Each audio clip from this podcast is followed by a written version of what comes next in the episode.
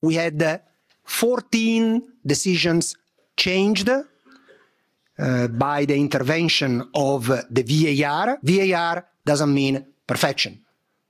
There could still be some wrong interpretation or even mistake. But as you can see, 99.3% is something that is very, very close to perfection. In a couple of these uh, uh, VAR review, the final answer could have been given even earlier, but in terms of being very accurate, the VAR prefer to spend to spend five, six, ten seconds more than needed to be very, very sure about what they have checked.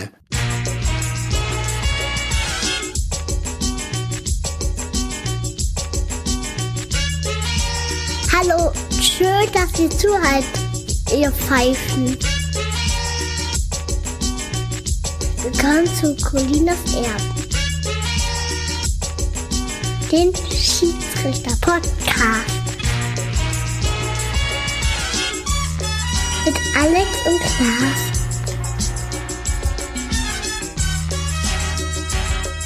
Viel Spaß mit Colinas Erben.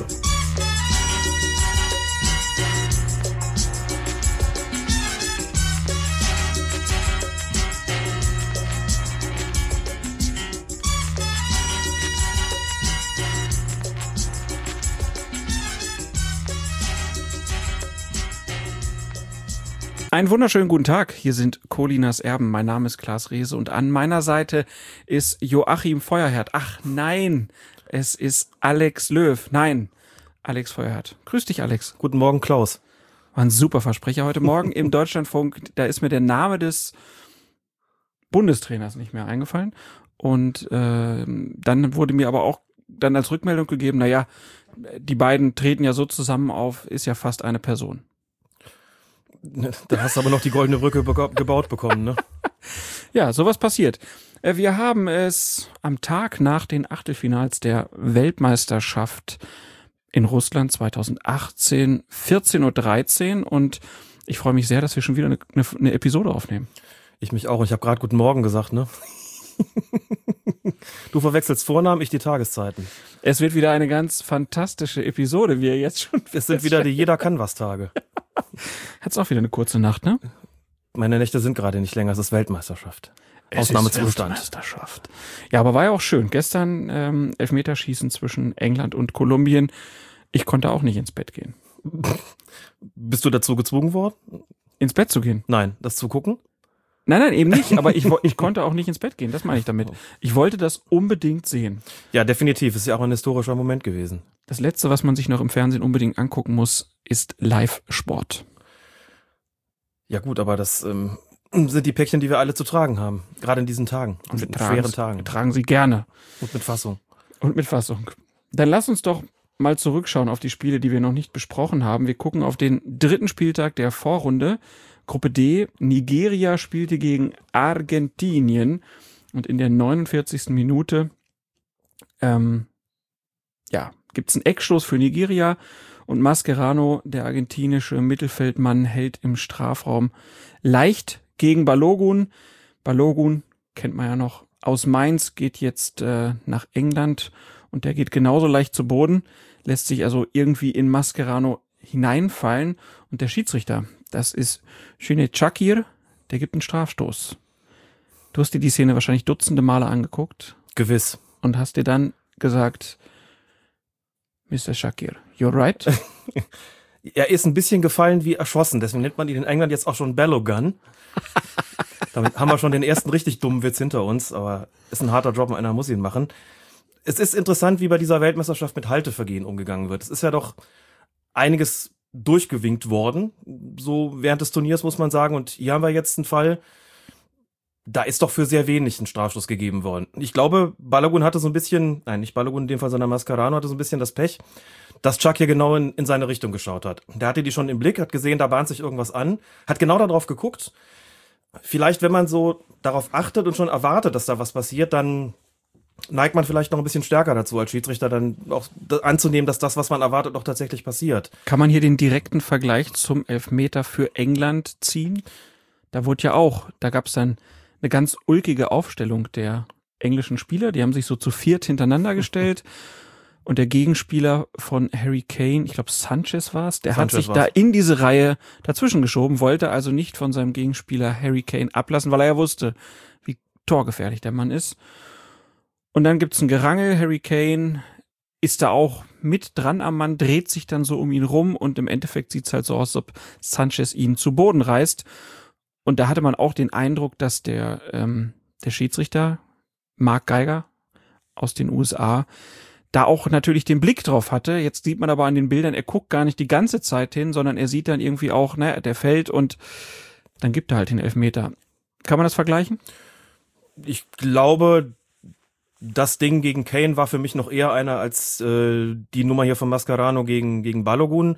Man könnte auch als Vergleich heranziehen, Haltevergehen gegen Harry Kane im Spiel England gegen Tunesien. Ich glaube, das war das erste Gruppenspiel der Engländer, nicht wahr? Und da hat äh, Wilmar Roldan gepfiffen, unser Freund Wilmar Roldan, und hat es zweimal durchge durchgehen lassen. Also da passt das mit der Linie, finde ich, noch nicht so ganz. Hier, wie gesagt, natürlich ist das keine glasklare Fehlentscheidung auf Strafstoß zu erkennen. Aber mir hat das ehrlich gesagt nicht gereicht. Ich fand das ein bisschen wenig.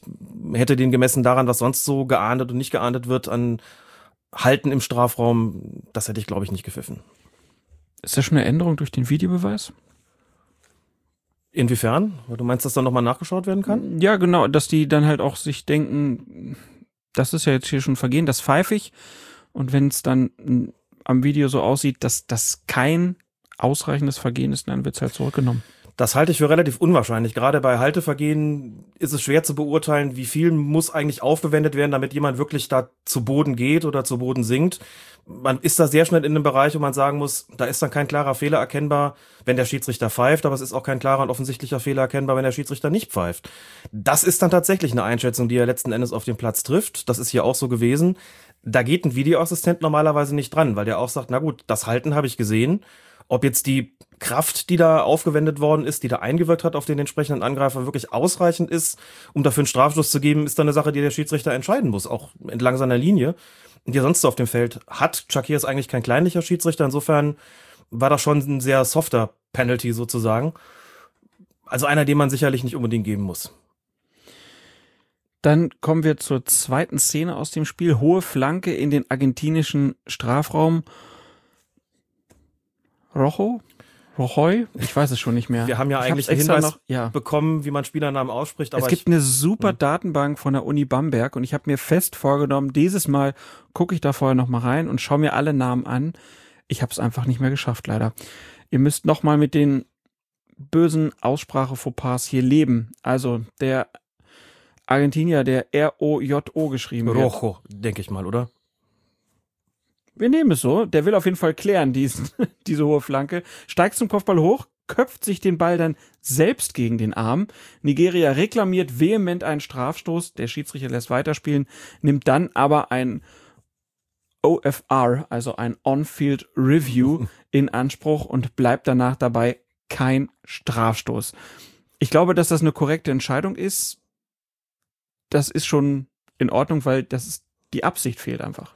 Die Absicht fehlt da völlig, muss man sagen. Klar haben viele gefragt, wo ist denn jetzt der Unterschied zu dem Handspiel im Spiel Iran-Portugal von Cedric, von dem Polit äh, politischen Verteidiger. so kommt man da durcheinander, wenn man verschiedene Themenfelder zu beackern hat. Von dem portugiesischen Verteidiger, für das dann ein Strafstoß ja gegeben worden ist. Mal abgesehen davon, dass man das aus guten Gründen für falsch halten konnte. Wir haben es ja in der vergangenen Episode schon gesagt, muss man sagen.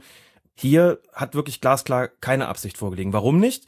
Man sieht, dass dieser argentinische Verteidiger wirklich nur auf den Ball guckt, auch nur zum Ball geht. Der will auch nichts anderes als den zu köpfen. Der muss natürlich irgendwas mit seinen Armen machen, um da in den Sprung zu kommen. Und da köpft er sich den völlig unglücklich und wirklich im, auch im, im Alltagssinne des Wortes absichtlich, unabsichtlich gegen den Arm. Der Arm wird auch nicht in irgendeiner Form zum Ball geführt, gar nichts. Das heißt, das ist einfach nur ein blödes Versehen gewesen. Sowas wird dann nicht geahndet. In dem konkreten Fall muss man sagen, hätte es eigentlich noch nicht mal ein Review geben müssen. Aber warum hat der Video Assistant Referee das dann empfohlen? Ich meine, das hätte man doch, das hätte er doch wirklich sehen können. Okay, das ist kein Elfmeter, da braucht er sich nicht mehr angucken. Hat er das gemacht, damit man sozusagen die Nigerianer vielleicht ein bisschen befriedet? Du meinst aus taktischen Gründen eingesetzt, das wäre tatsächlich eine Erklärung. Das war auch zu einer Zeit während des Turniers, wo sich so ein bisschen die Videobeweise gehäuft haben, die eigentlich nicht unbedingt erforderlich waren, wo die Videoassistenten so ein bisschen Übereifer an den Tag gelegt haben. Das hat sich inzwischen, würde ich sagen, nochmal deutlich wieder gebessert. Ist ein bisschen zu der Linie zurück oder sehr stark zu der Linie zurückgekehrt, die wir am Anfang hatten. Das war ja sicherlich nicht unbedingt nötig. Es schadet natürlich in letzter Konsequenz auch nichts, wenn man dann nochmal die Videobilder gesehen und hat und sagen kann, ich habe mir das selber angeguckt, das war nichts, nur soll es eben auch nicht zu inflationär angewendet werden, weil das Spiel sonst zu oft unterbrochen ist und weil man eben sagt, das Kriterium ist nochmal klarer offensichtlicher Fehler, der lag hier nicht vor, das heißt, das wäre eigentlich gar nicht nötig gewesen. Die ursprüngliche Entscheidung war richtig und war auch nachvollziehbar und insofern auch vollkommen korrekt, dass es hier nochmal bestätigt worden ist von Shakir. Kommen wir zum nächsten Spiel. Ein Spiel, was vielleicht der ein oder andere Hörer, die ein oder andere Hörerin gesehen hat. Wir kommen zum Spiel der Gruppe F zwischen Südkorea und Deutschland. Es läuft die 90. Minute. Ein Eckstoß für Südkorea wird in den deutschen Strafraum geschlagen. Aus dem Gewühl gelangt der Ball zu Kim, der frei vor dem Tor steht und das 1 zu 0 erzielt. Der Schiedsrichterassistent signalisiert abseits, der Schiedsrichter übernimmt dieses Fahnenzeichen.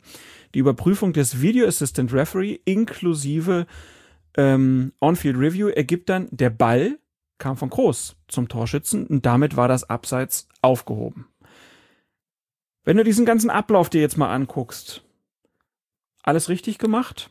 Oder ist da irgendwas noch falsch gelaufen? Hätte man auf diese Video Assistant Referee Nummer vielleicht sogar verzichten können? Wäre das natürlich der bessere Weg, aber wäre das auch möglich gewesen? Zunächst mal muss man ja die Frage stellen, was ist eigentlich auf dem Platz geschehen? Was hat der Schiedsrichterassistent da gesehen? Ich habe in der Echtzeit auch gesagt, das ist für mich ein klares Abseits. Der kann ja nur, der Ball kann ja nur von einem ähm, Angreifer zu dem Torschützen gespielt worden sein. Schon wegen der, der Laufrichtung des Balles, der Flugrichtung des Balles sozusagen, denkt man sich, wenn das ein äh, Verteidiger klären will, der schießt ja ganz woanders und das kann eigentlich gar nicht sein. Erstes Indiz. Ne? Der Schiedsrichterassistent sieht da im Prinzip auch nur Gewurle dann kommt der Ball irgendwie zum Torschützen, der hat dann. Gewurle. Ja, so, so ein Gewusel, das ist irgendwie, lauter Beine sind da, man sieht nicht so richtig klar, von wem kommt der eigentlich. Wenn man dann die Zeitlupe sieht, dann stellt man klar fest, das ist vollkommen eindeutig gewesen, von wem der kam. Aber das sieht der Schiedsrichterassistent äh, da draußen so nicht unbedingt. Der ist davon ausgegangen, der Eckstoß kommt rein, fällt einem Angreifer vor die Füße, der spitzelt ihn weiter, Torschütze im Abseits, also muss es Abseits sein. Dafür gibt's den Videobeweis, das ist natürlich eine faktische Entscheidung, eine Schwarz-Weiß-Entscheidung. Das heißt, im Grunde genommen hätte der Schiedsrichter das auch so übernehmen können. Das sollen sie normalerweise auch. Aber jetzt kommt natürlich ein besonderer Punkt dazu.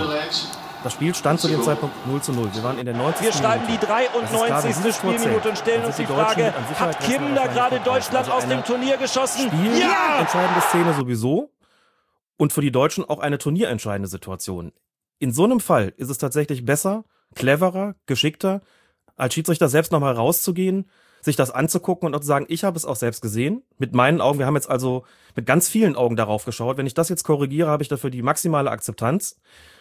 Man hat da bei der Pressekonferenz mit Pierluigi Collina und Massimo Busacca, die es vor ein paar Tagen gegeben hat, auch hören können, was untereinander gesprochen worden ist ähm, zwischen dem Schiedsrichter, also Mark Geiger aus den USA und dem Video Assistant Referee da im Kontrollzentrum in Moskau.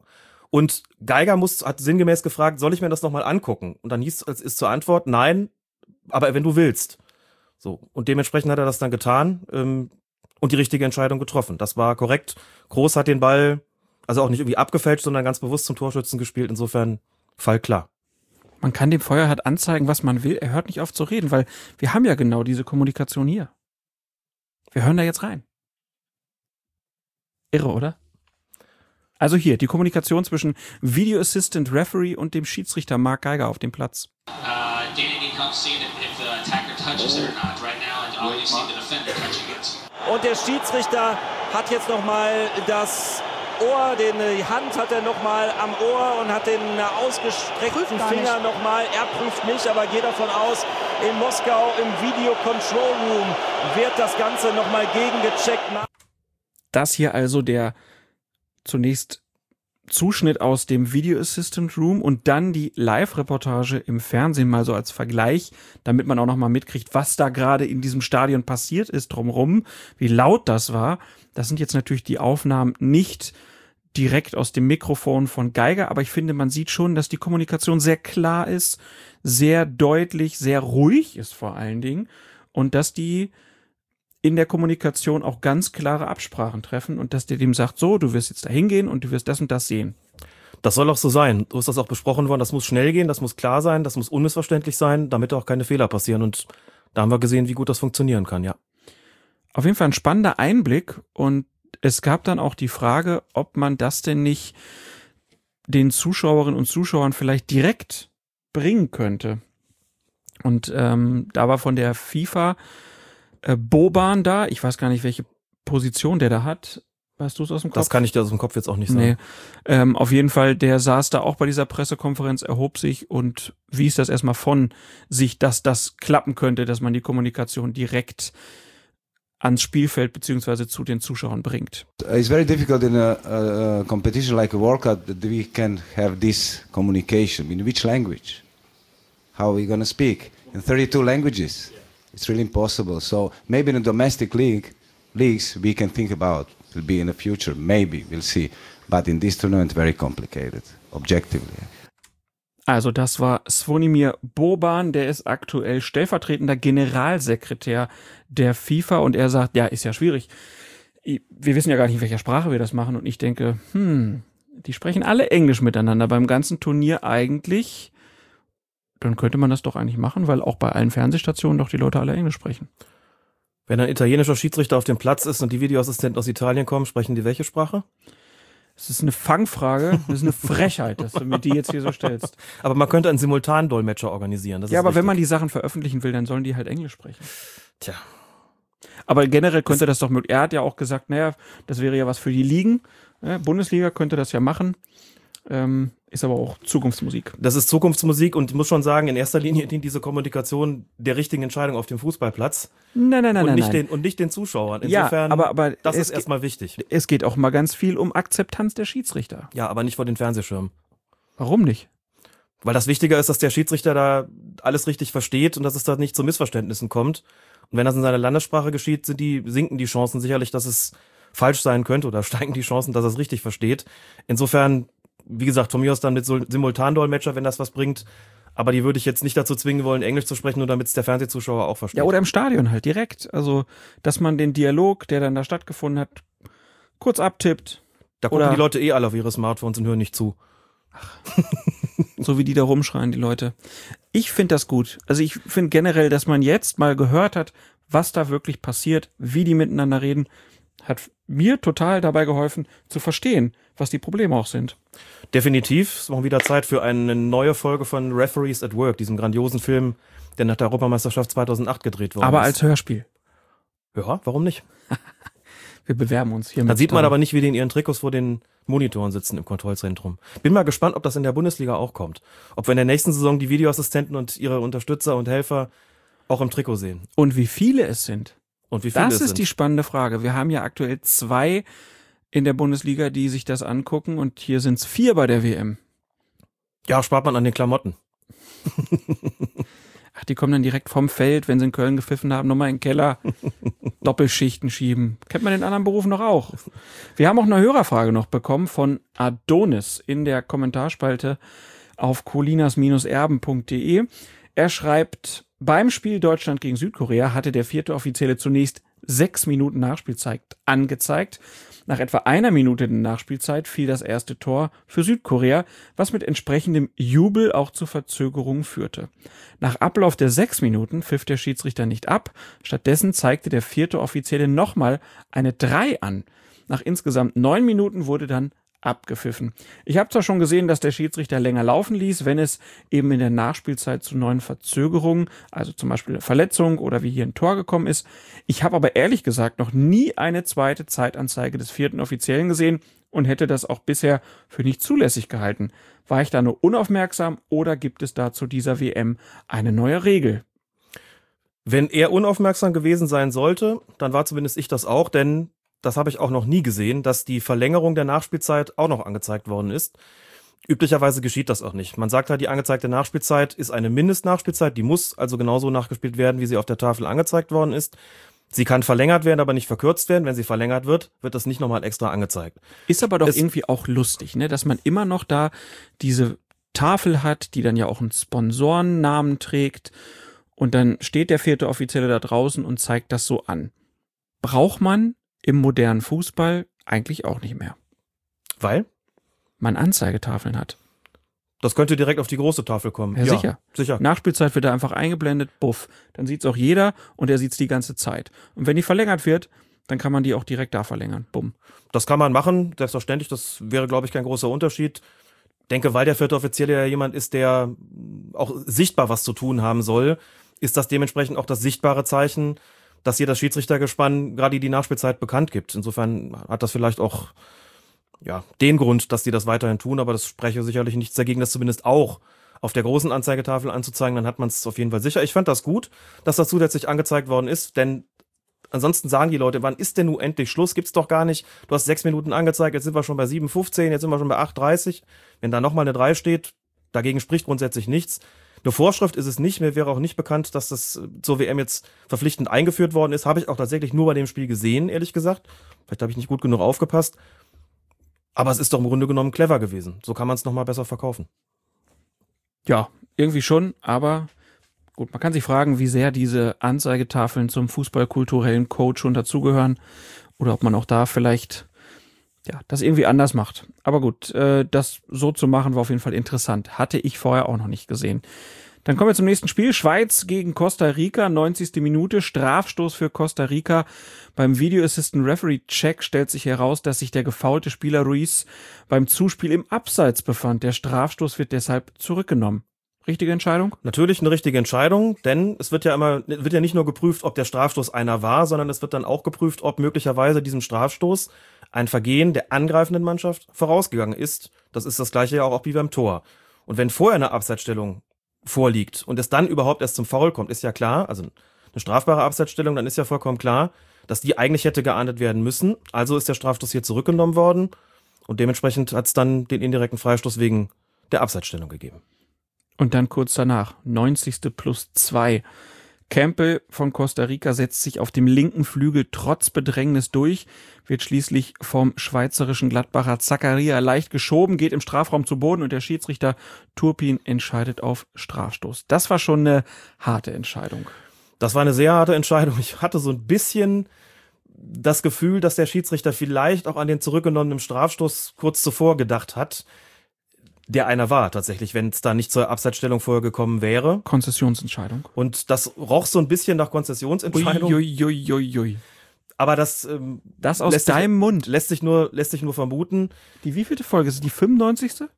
Ja, Konzessionsentscheidung gibt's natürlich offiziell offiziell nicht. Ja, aber du hast das immer vehement abgestritten. Das ist, glaube ich, das erste Mal, dass du das hier in Betracht ziehst. Naja, es das heißt ja immer nur bei der Konzessionsentscheidung, man fügt einer falschen Entscheidung eine zweite hinzu.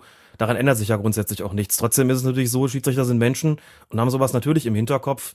Es mag seine Entscheidung ein wenig begünstigt haben. Ich bin mir da nicht ganz sicher, denn auch das eine Entscheidung, die man mit viel Bauchgrimmen vielleicht geben kann, aber der Schubser war, also die, die Krafteinwirkung, sagen wir so, die war so gering, dass man davon nicht fallen muss. Also dann war das Fallen nicht, war der, war der Stoß nicht ursächlich für das, für das Fallen, könnte man vielleicht sagen es ging dann noch um die Frage außerhalb oder innerhalb. Das ist korrekt beurteilt worden. Es war tatsächlich innerhalb. Also wenn man es pfeift, muss man da auch einen Strafstoß geben. Aber schon eine ähnlich harte Entscheidung wie die äh, von Shakir im Spiel Nigeria gegen Argentinien.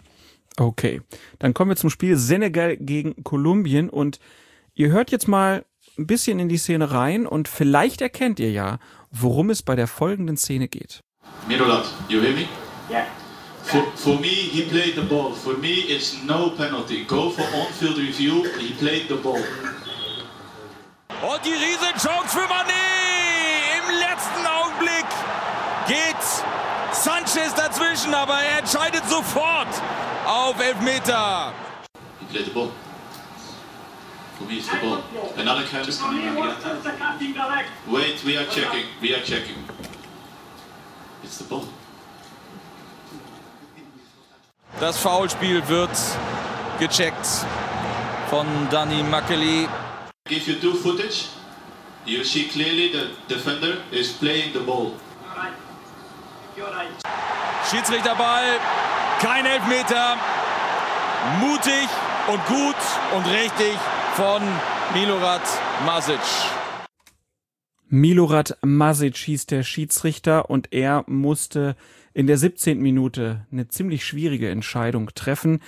Der Senegalese Mané wird mit einem Pass in den kolumbianischen Strafraum geschickt, ist dort frei vor dem Torwart und wird von Devinson Sanchez aus Kolumbien abgegrätscht. Schiedsrichter Masic sieht darin ein Foul und verhängt einen Strafstoß. Es kommt jedoch zu einem On-Field Review und anschließend nimmt er seine Entscheidung zurück und setzt das Spiel mit einem Schiedsrichterball fort. Das war schon schwierig zu erkennen und ohne Videobeweis hätte es hier eine Fehlentscheidung gegeben, glaube ich. Ja, zwei Herzen in meiner Brust. Ich habe zuerst gesagt, ist das wirklich eine glasklare Fehlentscheidung? Wenn man sich die Szene anguckt, sieht man, der spielt den Ball, das ist richtig. Das war die klassische Philipp Lahm-Grätsche. ja, könnte man vielleicht sagen.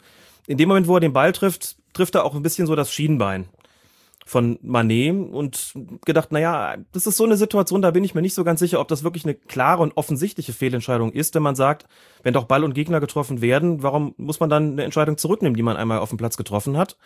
Da ist die FIFA aber sehr klar in ihrer Ansage und Colina hat es auf der Pressekonferenz auch nochmal gesagt, gesagt, das ist für uns ein Fall, wo klar der Ball gespielt wird. Der Kontakt, den es da auch noch gibt am Schienbein, der ist so geringfügig, dass der uns nicht ausreicht, um zu sagen, wir wollen da einen Strafstoß haben. Also war es für uns eine klare und offensichtliche Fehlentscheidung. Wir haben ja die Kommunikation gehört. Da wird es auch entsprechend gesehen. Das ist die FIFA-Auslegung, das ist mir da auch nochmal klar geworden. Und wenn das so klar definiert wird, muss man sagen, dann ist hier auch zu Recht der Videoassistent ins Spiel gekommen, Dani Makeli, und hat das auch zu Recht angemahnt. Aber wie gesagt, meine spontane Reaktion war eigentlich, hm, wirklich klar und offensichtlich falsch. Wenn beides getroffen wird, muss das dann soweit kommen, aber das sieht die FIFA anders. Und das ist auch maßgeblich, klar. Da bin ich mal bei der FIFA. Gut, kann ich auch nachvollziehen, krieg, denn. Ich krieg Herzrasen, wenn ich das sage. Denn man sieht ja schon, der hat in der Tat nichts anderes vor. Das ist schon mutig und riskant, die Gerätsche. Aber man muss schon auch sagen, er trifft schon auch in erster Linie den Ball. Und wenn man das so sieht, dann kann man das auch so akzeptieren, obwohl ich es erst anders gesehen habe, muss ich zugeben. Kommen wir zum Achtelfinale. Frankreich gegen Argentinien, elfte Minute. Mbappé läuft bei einem schnellen Konter allen davon. Jetzt ist er das schon wieder. Rojo, Rojo versucht durch ein Halten das Eindringen von Mbappé in den Strafraum äh, zu verhindern. Das gelingt aber nicht, wenngleich der französische Stürmer ins Straucheln gerät. Am Ende gibt es zum einen ein Fußfoul an ihm, zum anderen einen Stoß in den Rücken, woraufhin Mbappé endgültig zu Boden geht. Der Schiedsrichter Fagani aus dem Iran zögert nicht und gibt einen Strafstoß und verwandt, verwarnt, so heißt es richtig, den Argentinier. Korrekt? Das war für mich korrekt. Das Halten fängt außerhalb an, setzt sich dann so ein bisschen in den Strafraum fort und der unternimmt wirklich alles, damit Mbappé auf jeden Fall zu Boden geht. Wie gesagt, zum Schluss nochmal der Stoß. Das ist alles im Grunde genommen eine Tateinheit mit dem krachenden Abschluss dann in letzter Konsequenz. Frage stellt sich natürlich, ist das eine Verhinderung, die Verhinderung einer offensichtlichen Torchance gewesen? Da muss man sagen, wenn man sieht, wie weit der Ball von Mbappés Knie wegspringt, kommt man eigentlich schnell zu dem Schluss, den hätte der Torwart möglicherweise vorher aufgenommen. Zumindest hätte er, wenn er den Ball nachgelaufen wäre, ohne das Foulspielen auch eine ungünstige Schussposition gehabt. Also hat hier keine Notbremse vorgelegen im klassischen Sinne. Deswegen kam ja auch ein Platzverweis nicht in Betracht. Muss dazu sagen, wenn das später nochmal haben in anderen Fällen, das ist natürlich kein ballbezogenes Vergehen gewesen von, von Rojo, sondern das Halten und das Stoßen hat ja nichts damit zu tun, dass man die Gegner mit fairen Mitteln bremsen will. Das heißt, Strafstoß berechtigt und die Verwarnung auch berechtigt, eben weil es keine Notbremse gewesen ist. Bisschen zentraler, Ball nicht so weit weggesprungen, dann hätten wir über Rot nachdenken müssen. Rojo. Genau, dann wäre aus dem Rojo ein Rioja geworden. Vielleicht gut, dass Argentinien ausgeschieden ist, sonst müsste ich den Namen ja noch viel öfter vorlesen. 19. Minute, dann Ballgewinn von Frankreich am eigenen Strafraum, kleines Foul von Argentinien. Der Freistoß wird dann schnell und lang ausgeführt. Argentinien ist völlig überrumpelt und der pfeilschnelle Mbappé läuft drei Verteidigern davon und wird in zentraler Position kurz vor der Strafraumgrenze von Tagliafico durch eine Mischung aus Beinstellen und Stoßen zu Fall gebracht. Schiedsrichter Fagani entscheidet auf direkten Freistoß und Verwarnung. Warst du damit auch einverstanden? Auch damit komme ich absolut klar. Erstmal, das Vergehen an sich ist vollkommen klar. Es war auch außerhalb, insofern direkter Freistoß. Korrekte Entscheidung. Da sind insgesamt drei Argentinier, ne? außer Talia Fico noch zwei Mitspieler, die vielleicht hätten eingreifen können. Auch da springt Mappé der Ball so ein bisschen vom Knie weg. Deswegen würde ich auch hier sagen, eine offensichtliche Torchance ist da nicht gegeben gewesen, weil es außerhalb des Strafraums war, muss man auch sagen, da spielt der Ballbezug keine Rolle. Das heißt, wenn es eine Notbremse gewesen wäre, Hätte auf jeden Fall hätte es rot geben müssen, unabhängig davon, ob der den Ball spielen konnte oder wollte. Ich denke, es gibt hier Zweifel daran, dass diese Notbremse, dass wirklich eine Notbremse gegeben war, dass eine klare und offensichtliche Torchance verhindert worden ist. Deswegen gehe ich auch hier bei Gelb absolut mit. Richtige Entscheidung. Und dann kommt's in der 56. Minute. Ja, zu einer schwierigen Einschätzung. Zuspiel von Fazio zu seinem eigenen Torwart, missrät im Timing völlig. Der Keeper muss dem Ball hinterherlaufen, bedrängt von Griezmann, der seine Chance wittert. Fazio zupft Griezmann dann kurz am Trikot. Der Torhüter spitzelt den Ball schließlich zum Eckstoß. Hättest du da gern was anderes gesehen? Nein, ich fand das in Ordnung und ich fand es auch in Ordnung, dass der Videoassistent da nicht eingegriffen hat. Hab die Stimmen sehr wohl mitbekommen, auch von unserem geschätzten SED-Kollegen Thomas Nowak der gesagt hat, für ihn ist das ein Strafstoß. Es ist zwar nur ein kurzes Zupfen am Trikot, aber das ist entscheidend oder sei entscheidend, wie er sagt, dass Griezmann dann nicht mehr abschließen kann. Man muss sich so ein bisschen die Reaktion der Spieler angucken. So ganz frei ist man davon ja nicht. Das hat äh, Colina auch nochmal gesagt auf der Pressekonferenz. Niemand im gesamten Stadion wollte da einen Strafstoß haben, inklusive Griezmann, der nur kurz guckt und reklamiert und sagt, muss doch einen Eckstoß geben, oder? Und ist damit auch zufrieden, als es den dann gibt. Ich glaube, es gab einen Eckstoß, ne? Ist damit dann auch zufrieden der hat das ja sicher auch gemerkt, aber hat sich nicht mal selbst um eine Torchance gebracht gefühlt. Jetzt muss man sagen, klar, entscheiden das nicht die Spieler, sondern der Schiedsrichter, aber wenn wirklich überhaupt keiner sowas will, wenn man wirklich auch sagen kann, gibt's hier noch einen Ermessensspielraum wegen dieses wirklich minimalen, ganz kurzen Zupfens am Trikot, das man natürlich deutlich sieht, aber das extrem geringfügig ist und ist das wirklich dafür verantwortlich, dass hier ein Tor oder eine klare Torchance äh, nicht verwertet werden, nicht erzielt bzw. verwertet werden konnte muss ich sagen, also ich gehe da im Rahmen des Ermessensspielraums absolut mit zu sagen, da macht man gar nichts, da macht man einfach weiter und da greift der Videoassistent auch nicht ein. Auch nicht mit On-Field-Review. Das ist schnell gelaufen, da waren alle mit einverstanden und da muss man da auch nicht dran gehen. Haken wir so ab und kommen in die 93. Minute. Mercado holt Pogba mit einer rücksichtslosen Grätsche von den Beinen. Kurz nach dem Pfiff schießt dann der Argentinier Otamendi den Ball aus kürzester Distanz mit voller Wucht gegen den Rücken von Pogba. Es kommt zu einer Rudelbildung, an der auch der französische Stürmer Giroud beteiligt ist. Otamendi und Giroud bekommen dann am Ende die gelbe Karte. Mercado geht allerdings straffrei aus. Und gerade diese Straffreiheit, die hat mich schon gewundert, weil das war so ein klares Foul an Pogba, dass man da eigentlich nicht straffrei aus der Situation rauskommen darf. Absolut, gebe ich dir vollkommen recht. Da geht das Ganze ja erst los. Und man muss dazu sagen, wenn es zu einer Rudelbildung kommt, geht es jetzt gar nicht darum, Spieler rauszupicken, die das Rudel als Rudel verursacht haben, sondern die quasi den Anlass dafür geschaffen haben. Hier ist das das klare Foul gewesen, was dem Ganzen zugrunde liegt. Schon eins der rustikaleren Sorte, also regeltechnisch gesehen absolut rücksichtslos. Damit hätte es eigentlich eine Verwarnung geben können. Was dann danach passiert ist, hat den Schiedsrichter ganz offensichtlich mehr beschäftigt. Man sieht auch, wie er da versucht, dieses Rudel auseinanderzutreiben, noch im Verbund mit seinem Schiedsrichterassistenten. Fagani, dem er wieder eigentlich sehr gut gefallen hat, hat so ein bisschen die, den roten Faden dann verloren in der zweiten Hälfte. Auch in dieser er hat auch ganz schön oft in seine Pfeife ge äh, das geblasen, hatte ich das Gefühl. Ne? Ist mir auch aufgefallen, der wirklich exzessive Gebrauch der Pfeife, dass er da wirklich zehn, zwölf Mal nacheinander reinpustet und nochmal und nochmal, um die Spiele auseinanderzutreiben. Erinnert so ein bisschen an den Mathelehrer, der immer die ganze Zeit brüllt. Jetzt seid ruhig, jetzt seid ruhig, jetzt seid ruhig. Irgendwann, wenn es keine Konsequenzen gibt, dann ähm, hört auch keiner mehr zu. Richtig, soll man nicht machen, ist gerade international auch vollkommen unüblich, wirkt auch nicht besonders gut, entfaltet dementsprechend auch überhaupt keine Wirkung. Das ist wenig, wenig sinnvoll gewesen, sowas, ist wenig sinnvoll, sowas zu tun. Man sieht auch, er setzt sich damit gar nicht durch, so. Und es ist so ein bisschen Chaos, er hat Mühe, der ganzen Sache irgendwie Herr zu werden, vergisst dann zum Schluss die Verwarnung eben für, für Mercado Otamendi ist mit Gelb sicherlich gut bedient. Das war das zweite Mal schon in der Weltmeisterschaft, dass er das gemacht hat im Spiel gegen Kroatien. Das ist ein richtig cleveres Kerlchen. Genau, so ein richtig ne, abgezocktes Würstchen, das eben. Hast du Würstchen gesagt? Würstchen habe ich gesagt. Ach, Würstchen. Hässlich hat an der Uhr. dass in solchen Situationen dann ne, so ganz kurz nach dem Pfiff, wo er dann auch noch sagen, Herr Schiedsrichter, ich habe den Pfiff nicht gehört, ich wollte den Ball wegschlagen. Und das ist dann auch so, man kann es ihm nicht so richtig nachweisen, dass das jetzt grob unsportlich sein sollte. Gleichzeitig wird der Gegner aus kürzester Distanz voll getroffen, der gerade zufällig in der Nähe liegt. Also das sind so die, die kleinen Widerlichkeiten, die den Schiedsrichter auch für ein großes Problem stellen. Denn man guckt sich das im Fernsehen an, hat keine Verantwortung zu tragen und sagt, der Mann muss runter. Wenn du da auf dem Platz stehst, sagst du, naja gut, so kurz nach dem Pfiff und vielleicht wollte er ja wirklich wegschlagen den Ball, ich kann es ihm jetzt auch nicht beweisen, dann greift man da nicht zur härteren Strafe, sondern belässt es dann bei einer Verwarnung. Damit kann ich auch irgendwo noch leben. Wenn man natürlich sagt, der Mann war irgendwo Wiederholungstäter, wir wissen, das zählt ja immer nur im jeweiligen Spiel und nicht so grundsätzlich, aber einigen wir uns vielleicht auf die Formulierung, gut bedient war er damit allemal. Da kriegt, glaube ich, Giroud noch eine gelbe Karte, damit auch ein Franzose da irgendwie verwarnt wird.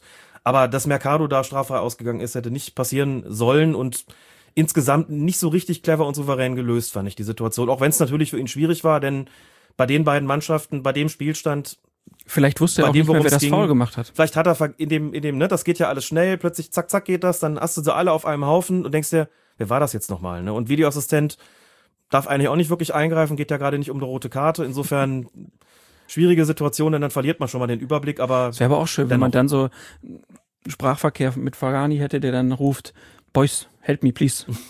Who was it? Who was it? Mhm. Aber gut, vielleicht wollte das auch einfach gar nicht, können wir nicht mehr nachgucken, aber auch wieder so ein Beispiel dafür, wir werden da ja auch gleich, glaube ich, noch mehr in, von der Sorte haben. WM steht irgendwie auch für widerliche Mätzchen in diesen Tagen. Es ist wirklich schön. ein bisschen ärgerlich.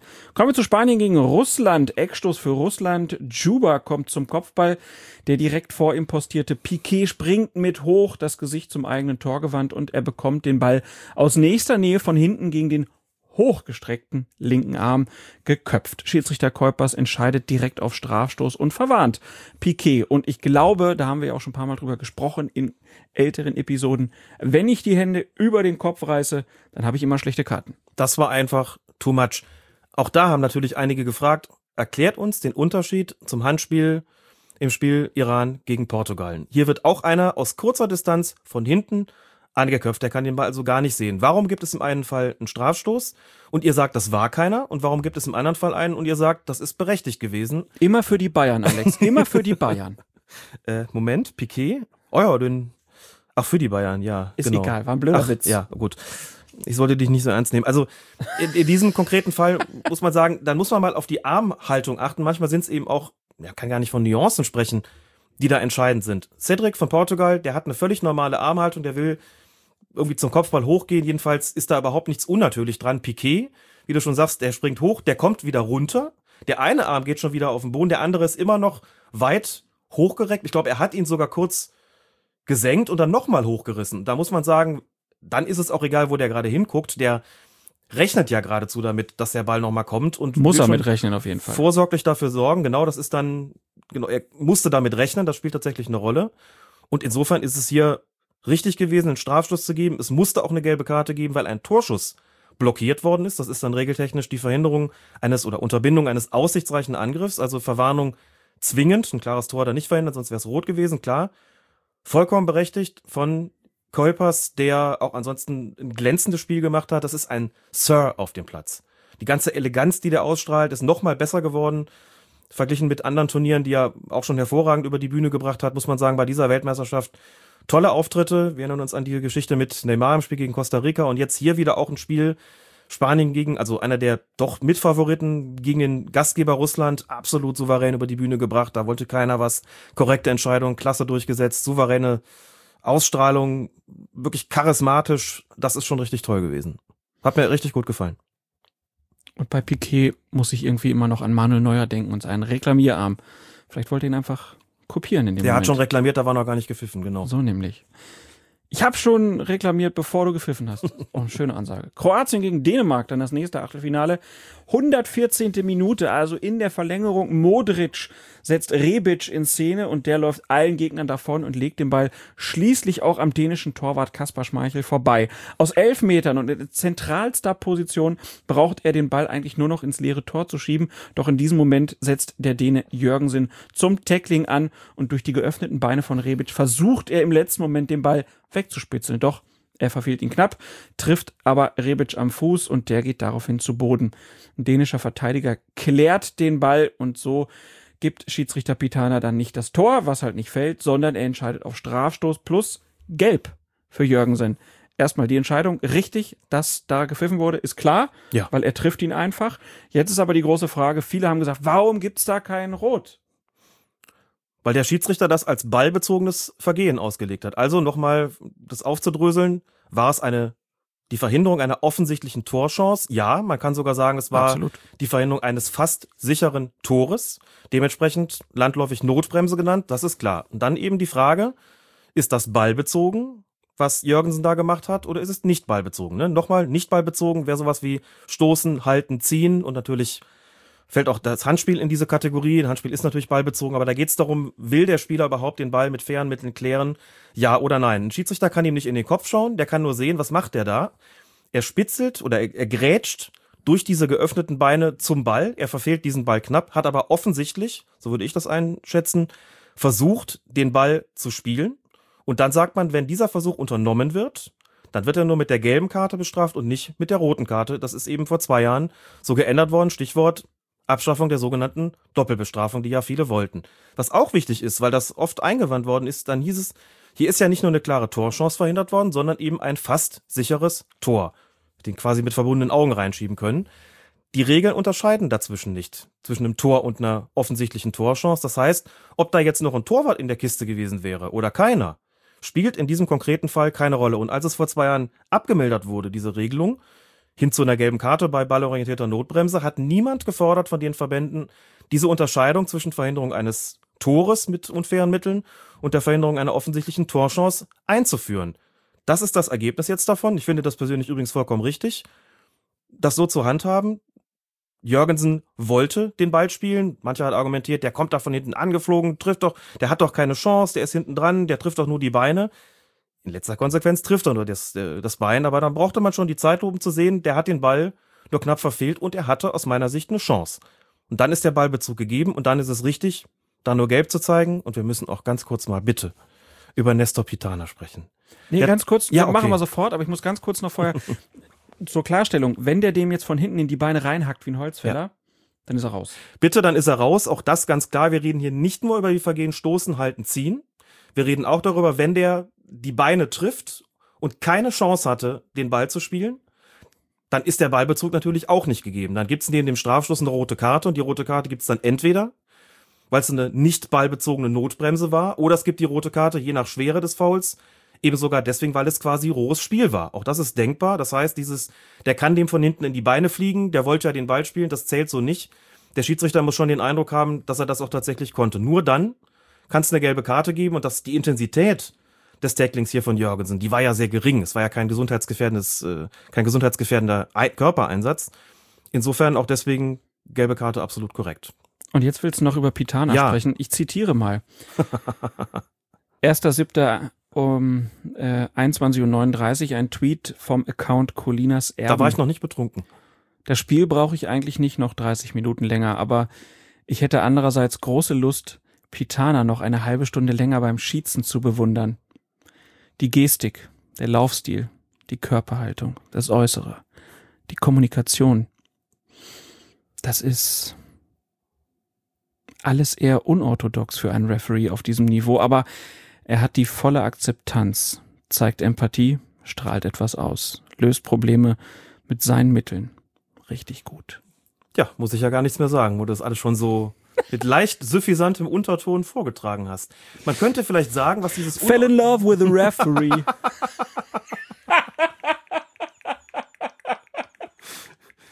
Entschuldige. Nachdem du schon den Stefan Vogel besungen hast und die deutsche Hymne kürzlich umgetextet hast, eigentlich, das bitte ich dich doch irgendwann mal ins Werk zu setzen, was du dir da gerade einfallen lassen hast. Mal gucken. Ich wollte noch dazu sagen, wo wir beim Thema unorthodoxes Auftreten sind und unorthodoxer Stil, vielleicht könnte man Nestor Pitana als den Thomas Müller unter den Schiedsrichtern bezeichnen. Denn er hat so ein bisschen was als Schiedsrichter, was so Schiedsrichter an der Basis auch haben, die genau wissen, sie werden niemals die ganz obersten Klassen erreichen. Der läuft so ein bisschen so ähnlich. Auch die, die Körpersprache hat mich so ein bisschen so an manch älteren Kollegen erinnert in den Amateurspielklassen, der das auch sehr unorthodox eben regelt. Nicht so, nicht so genormt, wie es eben heute teilweise ist. Ja, sondern eben unorthodox, wie gesagt, und damit trotzdem durchkommt. Und das fand ich ganz, ganz großartig. Und insofern habe ich dem wahnsinnig gerne zugeschaut. Und wenn die Spieler das eben auch akzeptieren, dann gibt es überhaupt keinen Grund, ihn dafür zu kritisieren. Also fantastischer Mann und ich hoffe doch sehr, dass wir ihn während dieses Turniers nochmal sehen. Also deine große Liebe ist vor allen Dingen dadurch zu ihm entbrannt, weil du das Gefühl hast, einer von uns da Ja. unten ist da oben angekommen. Im Grunde ja. Im Grunde bringt es das tatsächlich auf den Punkt. Daher diese Liebeserklärung. Gut, dann kommen wir zum Spiel Brasilien gegen Mexiko. Da gibt es in der 71. Minute eine Szene, die man in allen Variablen gesehen hat. Neymar liegt am Boden, Layun von Mexiko kommt hinzu und nimmt den zwischen Neymars Füßen liegenden Ball in die Hände. Dabei tritt er Neymar in unmittelbar Nähe des vierten Offiziellen aufs Sprunggelenk. Neymar schreit aus Leibeskräften und windet sich sekundenlang am Boden. Es kommt am Spielfeldrand zu hektischen Diskussionen. Als sich die Lage wieder beruhigt hat, setzt der Schiedsrichter Italiens Rocky das Spiel fort. Persönliche Strafen gibt es nicht. Kann man dazu vielleicht kurz zusammenfassend sagen, Herr Neymar, wenn er nicht so eine Show abzieht, gibt's vielleicht für den Mexikaner eine rote Karte. Aber so haben sich alle gedacht, mit so einem Affenzirkus, da machen wir nicht mit. Ich glaube, die Schiedsrichter sind tatsächlich auch ein bisschen genervt davon, dass sowas passiert. Es ist nicht das erste Mal. Neymar, Neymar ist ja schon mal auch dafür mh, in Haftung genommen worden bei dem Spiel gegen Costa Rica. Heißt, er, er hat sich seinen eigenen Ruf zerschossen und es kann jetzt sein, dass Schiedsrichter ihn anders bewerten, weil sie denken, ah, guck mal, wie der sich schon wieder dreht. Der hat wieder nichts. Sie müssen natürlich schon darauf achten, was ist da wirklich gewesen. Also Neymar, das muss man schon auch dazu sagen, da geht es jetzt nicht um Sympathien oder Antipathien. Neymar wird schon auch häufig gefault. Er überzeichnet aber die Folgen dieser Foulspiele ziemlich oft und das ist natürlich auch an den Schiedsrichtern nicht vorübergegangen. Zu dieser Situation selbst muss man sagen, der vierte Offizielle steht im Prinzip direkt dabei. Als die ersten Zeitlupen kamen, habe ich kurz gedacht, war das der vierte Offizielle, der ihm da auf den Fuß getreten ist? Das konnte man in diesem Gewusel kaum wirklich auseinanderhalten. Und man hat auch nicht so richtig gesehen, was Layun, der Mexikaner, da wirklich gemacht hat. Man konnte nur den Fuß sehen. Und dann sieht man es in der verlangsamten Wiederholung. Und dann hat man natürlich immer den Eindruck, da geschieht alles ganz besonders bewusst. Es kann schon sein, dass er sich nicht nur den Ball schnappen, sondern auch dem Neymar wirklich auf den Fuß treten wollte. Das tut er mit relativ geringer Intensität, das muss man auch sagen, aber das gehört sich natürlich nicht. Eine Tätigkeit definiert sich über übermäßige Härte oder Brutalität. Ich fand diesen Fußtritt absolut unsportlich, aber ich fand ihn weder übermäßig hart noch brutal. Insofern bin ich da eher bei einer gelben Karte. Okay. Bis als Schiedsrichter in so einer Situation natürlich auch vor die Situation gestellt, hat er das wirklich mit Absicht gemacht? Habe ich keinen Zweifel daran, dass das mit voller Absicht geschehen ist, um überhaupt über eine Tätigkeit nachzudenken, denn das hat ja gravierende Konsequenzen. Und das haben die Schiedsrichter nicht getan. Man hat auch gesehen, dass Rocky sich kurz bevor das Spiel fortgesetzt wird, nochmal ans Ohr greift. Es hat also eine Kommunikation mit dem Videoassistenten gegeben. Der wird ihm seine Meinung mitgeteilt haben. Und dann geht's da komplett ohne persönliche Strafen weiter.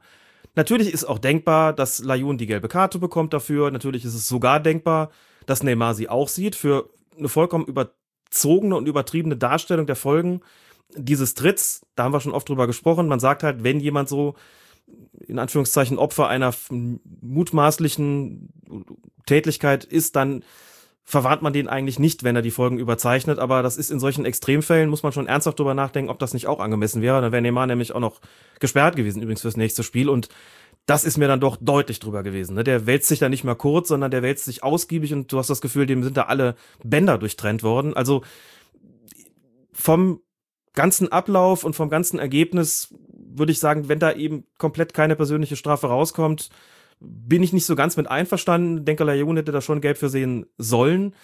Aber mehr ist das völlig ungeachtet dessen, was Neymar da tut, eigentlich aus meiner Sicht nicht. Also rot hätte ich da nicht vertreten mögen mit einer Verwarnung wegen einer Unsportlichkeit und nicht einer groben, sondern einer einfachen, hätte man ihn auch davon kommen lassen können. Aber es ist einfach, wenn man solche Spiele sieht wie Belgien gegen Japan, du hast das sehr schön getwittert, ne? 90 Minuten wirklich fairer Sport, ohne Mätzchen und dann sowas sieht, dann ist man einfach pisst. Das ist mir auch so gegangen. Ich kann es nicht mehr sehen. Und das, wie gesagt, bei allen tollen Fähigkeiten, die Neymar hat, was muss einfach nicht sein. Und das bringt natürlich auch die Schiedsrichter immer in eine schwierige Situation.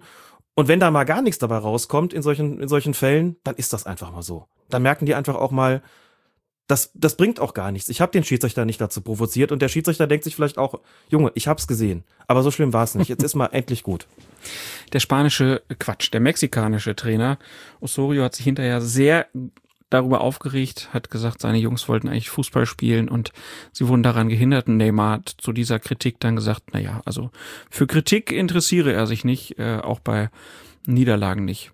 Also ich befürchte, er wird sich nicht ändern in dieser Hinsicht und wir werden noch viele schöne GIFs mit Neymar sehen, wie er durch die Gegend fliegt. Kommen wir einfach zum nächsten Spiel. Schweden gegen die Schweiz. Olsen sprintet in der 90. Minute bei einem Konter allein auf das Tor der Schweiz zu.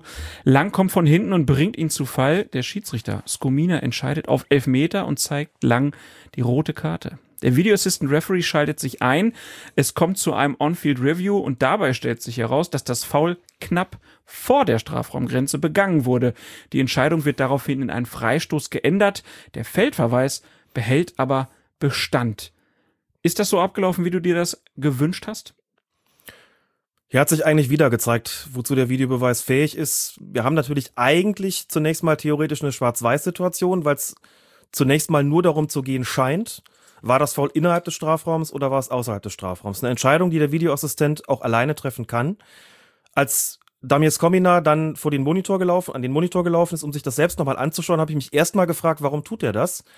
Kann der Videoassistent das nicht selbst sehen? Hab auch gedacht, na gut, 90. Minute, wir haben es vorhin schon gesagt, ne? Also so spät im Spiel und dann so eine Entscheidung, muss man aber auch sagen, es stand ja 1 zu 0 für Schweden. Hier wäre es also nur um ein mögliches 2 zu 0 gegangen.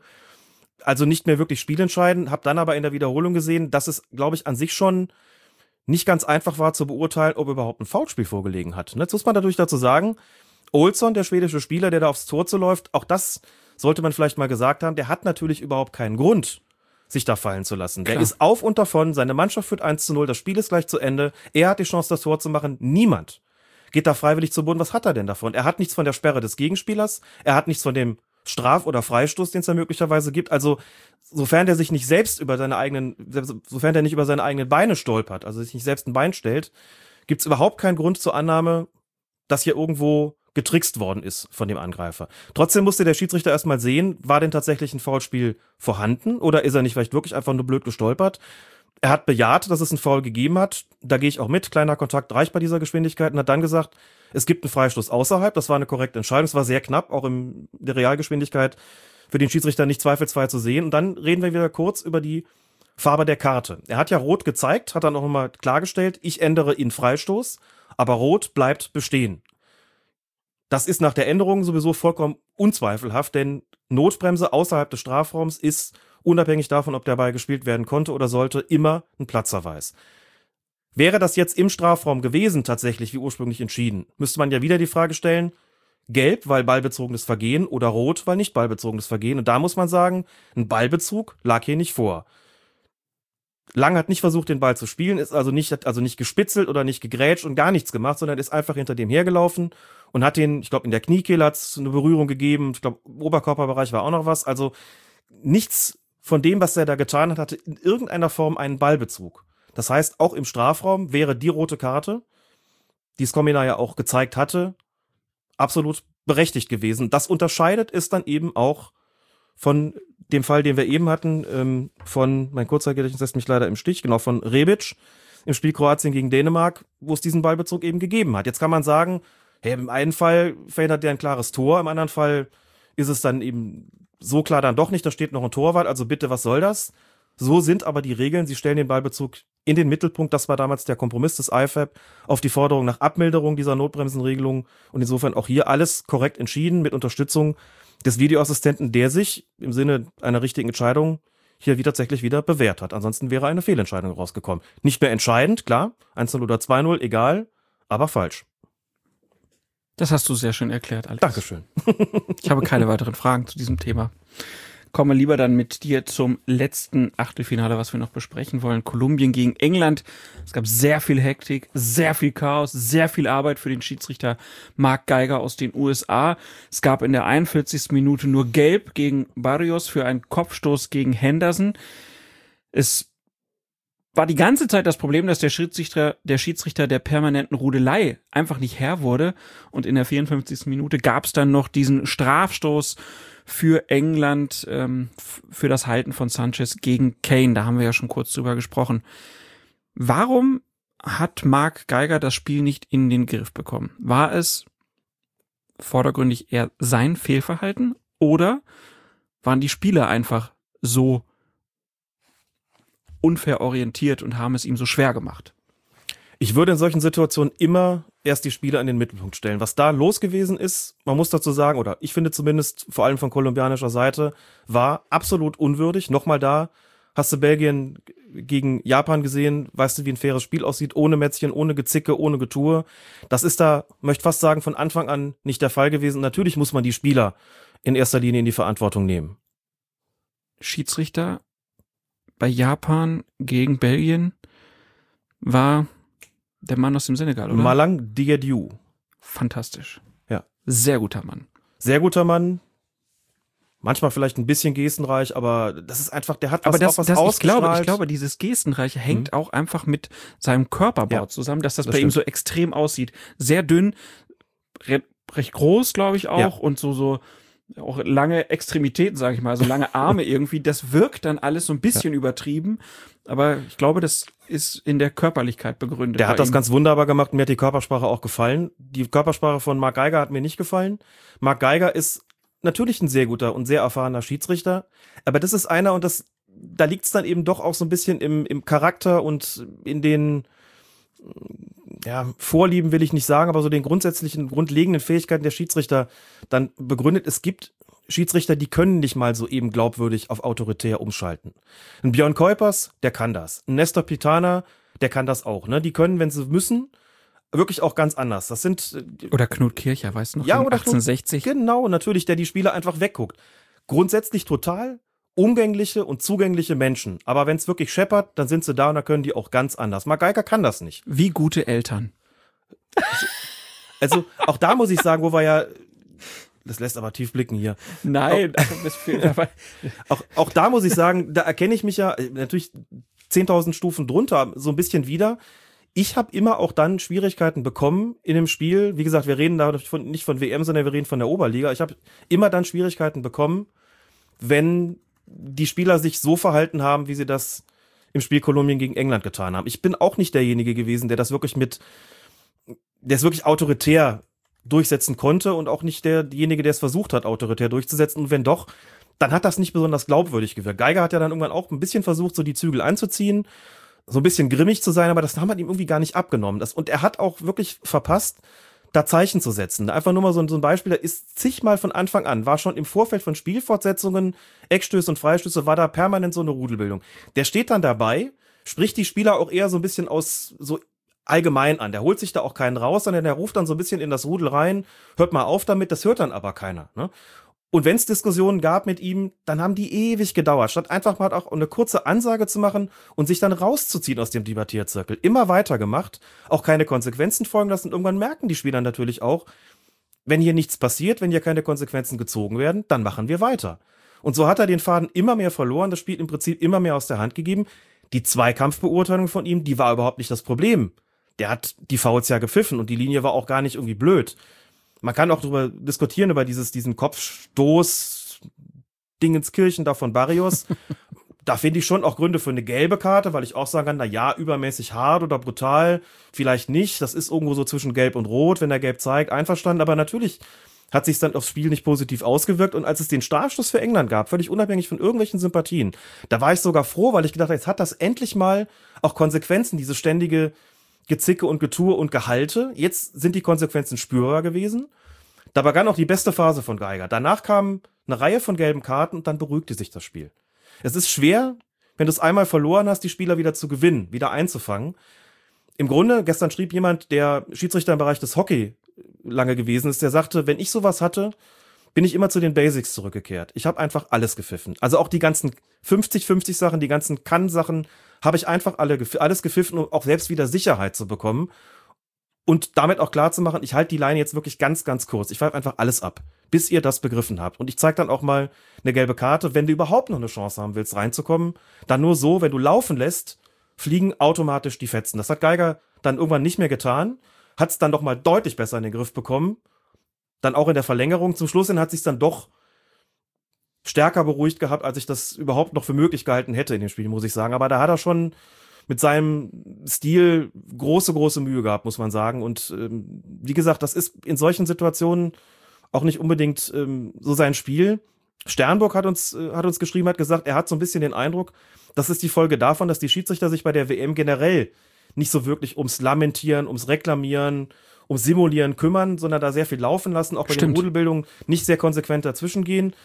Und dann kommt eben so ein Spiel dabei Oder raus. dieses Videobeweis fordern und so. Das ne? Videobeweis Wird fordern, Alles, alles ignoriert. Wird alles ignoriert, weil man sagt, wir, wir wollen da eigentlich gar nicht so viele gelbe Karten sehen. Das geht deswegen meistens gut, weil es sehr viele Schiedsrichter gibt, die die Spiele trotzdem Kraft ihrer Autorität leiten, ohne dabei wirklich autoritär werden zu müssen.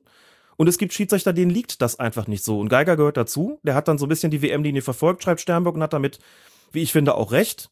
Und ansonsten sagt er, da ist dann eben die Großzügigkeit, die wir oft gut und richtig finden, die ist da wirklich mal so ein bisschen ins Gegenteil, hat sich ins Gegenteil verkehrt, das war jetzt falsch formuliert, sondern die hat da einfach negative Folgen gezeitigt, muss man sagen, und dann kommt sowas dabei raus. Das haben wir gestern Abend beobachtet. Ich will jetzt gar nicht noch über einzelne Situationen sprechen, es gab eine Fülle von Szenen, über die man jetzt stundenlang diskutieren könnte, aber ich glaube, es geht eher ums große Ganze und um die Frage, warum ist ihm das zwischenzeitlich so derartig entglitten, warum ist ihm die Spielkontrolle so aus der Hand gerutscht, Warum hat er das zugelassen? Und das liegt schon auch in seiner Persönlichkeit begründet. Das ist gar nicht negativ gemeint. Wenn der nicht gerade solche schwierigen Charaktere hat, das hat man bei Deutschland-Südkorea gesehen beispielsweise, total souverän über die Bühne gebracht, keine großen Karten gebraucht, keine großen Gesten gebraucht, das vollkommen korrekt über die Bühne gebracht. Aber wenn das Spiel so einen Charakter hat wie gestern, wie Kolumbien, England, dann gibt es für ihn ein Problem. Mich würde dazu noch interessieren, ob es Auswirkungen der Trikotfarbe der Schiedsrichter auf die Schiedsrichterleistung gibt, weil ich das Gefühl habe, dass die Schiedsrichter, die in Schwarz gepfiffen haben, mehr Probleme hatten. Oh. Diese persönliche Statistik, Statistik habe ich nicht geführt. Ich auch nicht, aber es fiel mir gerade so ein. Kickernoten analog zu, einfach nur damit man irgendwas hat in, in der Hand. Kickernoten analog zur Trikotfarbe. Die meisten, die besten Schiedsrichterleistungen gab es im Gelben oder im, was ja. weiß ich, ne? im Grünen. Das würde mich mal interessieren. Vielleicht kann da jemand so eine eine Heatmap äh, erstellen. Ja, jetzt haben wir viel gemeckert auch wieder, ne, haben zwischendurch auch mal ein bisschen gelobt, aber es gibt ja auch so ein paar Spiele, die jetzt so ein bisschen rausgefallen sind. Also wir haben ja Melang Diediu aus dem Senegal, ja. den haben wir schon gelobt. Der Kicker schreibt zum Beispiel sehr gestenreich, aber ohne groben Fehler ein souveräner Spielleiter der Partie Belgien gegen Japan. Was möchtest du noch ansprechen? Man könnte noch sprechen über Cesar Arturo Ramos Palazuelos. Ich habe bestimmt jetzt vergessen, ab und zu mal zu lispeln dabei, aus Mexiko. So werde ich meine zweite Tochter auch nennen. Das habe ich mir fast schon gedacht. Den Schiedsrichter des Achtelfinals Uruguay gegen Portugal, da schrieb der Kicker, den ich ja auch nochmal zitieren möchte, hatte die Partie im Griff und garantierte durch eine großzügige Linie einen guten Spielfluss, war mitunter aber zu nachsichtig. Ricardo hätte für seinen Foul an Laxalt in der 57. Minute ebenso gelb sehen müssen wie Cavani gegen Ricardo Pereira in der 66. und Stuani gegen Ricardo Quaresma in der zweiten Minute der Nachspielzeit. Ohne auch hier auf die einzelnen Szenen einzugehen, schließe ich mich grundsätzlich an. Ein, das war schon fast laissez-faire, was der da gemacht hat. Das Schöne war, der hatte so ein Spiel, da ist Siehst du, es geht nur um Erziehungsstile hier. Wahrscheinlich schon, ja. wahrscheinlich schon, ja. In dem Spiel war das Angenehme, dass die, gesamt, die ganzen Schauspielereien, zu denen es da immer wieder gekommen ist, dass die dem einfach total scheißegal waren. Der hat die einfach, der hat einfach abgewinkt und hat das Spiel weiterlaufen lassen. Und irgendwann hat es auch keiner mehr gemacht. Der hatte durchaus die entsprechende Autorität. Hab gedacht, boah, der lässt schon richtig viel laufen. Das kam dem Spielfluss und der Spielqualität absolut zugute. Und dann gab es halt so ein paar Situationen, das Ding von, von Cavani beispielsweise, gut, da wurde der Vorteil gegeben, aber da kann man sagen, Vorteil eingetreten, ähm, heißt es normalerweise, dann wird die gelbe Karte nicht mehr nachgereicht. Sofern das Foul nur taktisch war, das war von Cavani aber eigentlich nicht nur taktisch, sondern auch rücksichtslos, hätte also durchaus noch gelb geben können, zumindest in der Situation. Also wir reden jetzt vielleicht über zwei, drei Situationen, wo man sagt, hat vielleicht eine persönliche Strafe gefehlt, aber wenn man den Gesamteindruck nimmt, muss man sagen, der hat es im Grunde wirklich wunderbar über die Bühne gebracht. Keiner wollte was von ihm, eine einzige gelbe Karte kurz vor Schluss gegen den heftig protestierenden Cristiano Ronaldo, aber ansonsten auch da gewiss unorthodox, gepfiffen, aber eigentlich sehr, sehr gut. Und einem, einem, einem sehr großzügigen Stil, der zum Turnier gepfiffen hat, der auch zu seiner Persönlichkeit sicherlich gepasst hat. Und eine Spielleitung, an der es eigentlich ansonsten nicht viel auszusetzen gab. Da ist man dann als Schiedsrichterbeobachter immer so ein bisschen vor die Situation gestellt, fange ich jetzt an, da Fässer aufzumachen wegen der ganzen nicht gegebenen persönlichen Strafen. In welchem Verhältnis steht das zur Gesamtspielleitung? Da gibt es dann die Kollegen, die eher so ein bisschen die Erbsenzähler sind und diejenigen, die eher sagen, nee, es geht mir vor allem um die Persönlichkeit und die Gesamtspielleitung. Das ist irgendwo auch eine Kunst und da gucke ich dann insgesamt drauf und sage, das war doch sehr in Ordnung. Und das hat mir gut gefallen und damit muss man überhaupt sagen, es gab so, eine kleine Delle zwischendurch, auch Richtung Videobeweis, so dritter Vorrundenspieltag, wo die ein oder andere Leistung dabei war, der auch wir nicht so ganz glücklich gewesen sind. Aber gerade wenn man nochmal aufs Achtelfinale guckt, im Großen und Ganzen und auch nicht nur im Großen und Ganzen, sondern auch Detail, im Detail sozusagen, sehr gute Schiedsrichterleistungen, gute Ansetzungen, auch geschickte Ansetzungen, die richtigen Schiedsrichter zu den richtigen Spielen geschickt, außer vielleicht mal Geiger zu Kolumbien, England. und Fagani hat ein paar Probleme gehabt, aber bitte, das, der, das ist ja auch fast schon überperformt von ihm. Das ist ein Schiedsrichter, den hatte, glaube ich, vor dem Turnier keiner so auf dem Zettel. Dann pfeift er drei oder zweieinhalb sehr gute Spiele, verliert so ein bisschen den Faden dann ähm, in der zweiten Halbzeit des, des Achtelfinalspiels, das er da hatte, aber ähm, ansonsten auch exzellent, also so ein bisschen so wie Rafshan Irmatov bei den vergangenen beiden Turnieren, der diesmal nicht ganz so gut äh, wegkommt und eigentlich erfreuliche Schiedsrichterleistung und doch auch erfreulich, wie vergleichsweise geräuschlos der Videobeweis angewendet wird in vielen Fällen, gerade wenn das Spiel fortgeschritten ist, unglaublich viele Videobeweise in der 90. Minute oder der Nachspielzeit, die dann wirklich auch dazu beitragen, dass ähm, grobe Fehler verhindert werden. Da haben wir jetzt zig Beispiele genannt. Also da muss man schon sagen, so nach dem Achtelfinale wäre meine Bilanz, was die Schiedsrichter betrifft und die Videoassistenten, doch ähm, sehr positiv. Und ich glaube, dass da muss ich mir noch nicht mal den Vorwurf gefallen lassen, wieder was schön geredet zu haben, sondern ich glaube, dass ähm, wenn ich so die öffentlichen Reaktionen mitbekomme, da gibt's eigentlich auch vergleichsweise wenig Kritik. Viele sind zufrieden und ich meine auch zu Recht. Dann lass uns doch mal auf das Viertelfinale gucken. Wer wird denn diese Viertelfinals Oh. leiten aus deiner Sicht? Ist Felix Brüch dabei? Nein, ich glaube nicht, dass Felix Brüch bei diesem Turnier nochmal eingesetzt wird. Arme Socke. Ja, und auch da nochmal ganz klar, da erreichen uns natürlich auch viele Zuschriften, die sagen, der hat so schlecht gepfiffen bei Serbien, Schweiz, deswegen kriegt er kein Spiel mehr. Da kann ich nur sagen, das ist mit Sicherheit falsch. Selbst wenn man der Meinung ist, dass es einen Strafschuss für Serbien hätte geben müssen, muss man auch sagen, Felix Brüch ist ein international hochgeschätzter Schiedsrichter, der gerade bei Colina eigentlich sehr hoch im Kurs steht. Auf so einen Mann verzichtet man eigentlich nicht freiwillig. Hat das letzte Champions League Finale gepfiffen. Das vorletzte? Äh, vorletzte meine ich, genau. Genau. Auf den verzichtet man nicht einfach mal so freiwillig. Das kann nicht nur an einer Entscheidung gelegen haben, das kann auch nicht an der Gesamtleitung des Spiels gelegen haben. Die war nicht so schlecht, wie sie teilweise von, von Zusehern gemacht worden ist. Es muss andere Gründe geben, es muss Gründe geben, die eher im Bereich der Sportpolitik zu suchen sind. Das ist aber schwierig, denn da sind wir sehr schnell im Bereich der Spekulation. Aber da er in der Vorrunde nur ein einziges Spiel bekommen hat, da er kein Achtelfinale bekommen hat, kann ich mir nicht vorstellen, dass er nochmal eins bekommt. Alle Achtelfinalschiedsrichter, die eingesetzt worden sind, hatten in diesem Achtelfinale ihr jeweils drittes Spiel. Felix Brüch steht bei einem. Das lässt mich daran zweifeln, dass wir ihn nochmal sehen werden. Spiel um Platz drei vielleicht. Ja, das wäre so ziemlich die größte Grausamkeit. Das finde ich sehr, sehr bedauerlich. Ich sehe auch nicht den Grund. Serbien ist ausgeschieden, Deutschland ist ausgeschieden, die Schweiz ist jetzt auch draußen. Es gibt eigentlich keinen Grund. Aber auf deine Frage, um auf deine Frage zurückzukommen, Kuipers mit Sicherheit, Pitana mit Sicherheit. Die werden wir noch mal sehen. Fagani, mit dem würde ich auch rechnen. Ich ja, vielleicht in einem Viertelfinalspiel mehr glaube ich eigentlich nicht. Ich glaube, dass Colina und Busaka die, die Auswahl tatsächlich haben. Milorad Majic kann ich mir gut vorstellen. Schöne Chakir natürlich immer Diediu. ein Kandidat. Diediu aus dem Senegal fände ich ganz großartig, wenn wir den nochmal sehen würden. Und natürlich Ricci, Brasilien, Rocky, Italien. Der hatte auf jeden Fall die Wahl. Ich, ähm, Ja, komm, vier Namen. Ja. Welche vier glaubst du fürs Viertelfinale jetzt? Fürs Viertelfinale? Gut, dann müsste ich so ein bisschen davon absehen, wer vielleicht fürs Halbfinale oder das Finale in Frage kommt und die Frage, ob die dann auch im Viertelfinale eingesetzt Du werden. kannst doch aber die Halbfinals direkt mitnennen, wenn du möchtest. es wird auf jeden Pass auf, Fall. wir, du sagst jetzt einfach sechs Schiedsrichternamen und wir gucken mal, wie viel Treffer wir haben. Also Kuipers ist der eine. Vier, sechs, sieben, es werden also noch acht Spiele mit Spiel Genau, Platz aber wir nehmen drei. jetzt erstmal die nächsten sechs. Vier Viertelfinalspiele, äh, zwei Halbfinals. Also- und dann nehmen wir jetzt einfach mal an, es gibt sechs unterschiedliche Schiedsrichter. Muss ja auch nicht so sein, aber ich würde sagen, Kuipers, Pitana, Fagani. Es kommt auch ein bisschen auf die, auf die Kontinentalzugehörigkeit an. Und ähm, Diediu. mhm. Und wenn ich noch mehr Namen nennen soll, dann sage ich Shakir, Majic. das Da war's. sind wir jetzt bei sechs, ne? Mhm. Und dann hätte ich Rocky draußen und Richie. Pff, Das ist auch. Hm. Das ist tatsächlich nicht so einfach. Und ich bin auch nicht besonders gut im Tippen. Ich glaube, dass ähm, Damir Skomina. Richie, Richie wird keins kriegen, Hm. glaube ich. Weil er Pech hat, dass. Brasilien noch Ja, im Turnier dass Brasilien noch im Turnier ist, hast du vollkommen recht. Das ist ein Argument. Ja. ist. Ähm, Rocky glaube ich eher, dass er noch eins bekommt.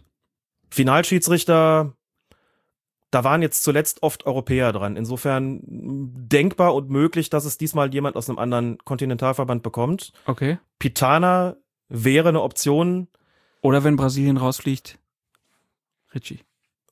wenn Brasilien rausfliegt. Ricci, genau, habe ich jetzt nicht so ganz weit oben auf dem Zettel. Pitana und Kuipers sind schon wirklich auffällig gut. Und ich Ja. glaube, dass die, also das ist auch wirklich so ein, in der öffentlichen Reaktion, die der FIFA nicht egal ist, muss man dazu sagen, stehen die wirklich ganz weit vorne. Und insofern glaube ich auch, dass es sich in letzter Konsequenz vielleicht zwischen denen entscheiden wird. Wenn der FIFA die öffentliche Reaktion egal wäre, ja, dann wäre Felix hätte, Brüch auch noch dabei. So ist es nämlich. Das scheint mir doch ganz klar so zu sein, dass einfach so der Kübel Hass über ihn ausgekippt worden ist, bis hin zu dieser unsäglichen Äußerung, man müsse ihn nach Den Haag schicken, die dann mal eben 5000 Schweizer, gerade nur Schweizer, 5000 Ja, Schweizer Franken reden wir nicht mehr drüber. Unter aller Kanone. Unter aller Kanone. Und da war es dann auch nicht schlimm, dass er aus dem Turnier geflogen sind, wer so einen Quatsch erzählt. Gut, Alex, wir müssen leider aufhören. Es hat wie immer sehr viel Spaß gemacht. Ähm, Mir besten Dank nochmal an dieser Stelle an meinen Kollegen Matthias Friebe, der für uns auch bei dieser Pressekonferenz mit Colina war, einen schönen Beitrag auch für den Deutschlandfunk gemacht hat über diesen ganzen Videobeweis, den haben wir auf Twitter auch schon verlinkt, werden wir auf äh, der Seite auf colinas-erben.de auch nochmal verlinken. Da wird nochmal das ganze Zusammenspiel auch ähm, schön aufgedröselt, wie das so läuft und wie diese Kommunikation läuft und auch was Colina zu dieser ganzen ähm, Schiedsrichterei bei der WM sagt. Der hat da ja die Halbzeitbilanz gezogen und ich hoffe, sie werden ganz am Ende nochmal Bilanz ziehen und dann wird es noch mehr Töne geben, weil ich das sehr, sehr spannend finde. Lieber Alex, hab vielen Dank und euch liebe Hörerinnen und Hörer, möchte ich nochmal an die Aktion Twitter-Groschen erinnern. Wir sammeln ein paar Spenden für den Alex, der immer eine Einschätzung parat hat, der auch gerne mal was erklärt, wenn Fragen da sind. Und dafür finde ich, sollte er vielleicht ein paar Euros bekommen, auch wenn wir hier vermelden können, dass das Laptop, und ich glaube, jetzt können wir erzählen, was da passiert ist. Der Alex ist nämlich mit dem Laptop auf dem Dach losgefahren und irgendwann hat sich das Laptop gedacht, ich fahre jetzt mal runter und Alex hat dann zu Hause gemerkt, Mist, es ist nicht mehr da. Und dann hat er die Strecke abgesucht, Laptop nicht mehr wiederzufinden. Und dann hat sich aber letzte Nacht jemand gemeldet und gesagt, oder gestern Abend, und hat gesagt, ich habe deinen Laptop gefunden und gar nicht weit von dir zu Hause weg. Und jetzt kriegt Alex, obwohl er sich schon neues gekauft hat, sein altes Laptop auch wieder. Und dennoch finde ich die Aktion Twitter-Groschen, die behalten wir noch ein bisschen bei, weil ich finde, das hast du dir verdient.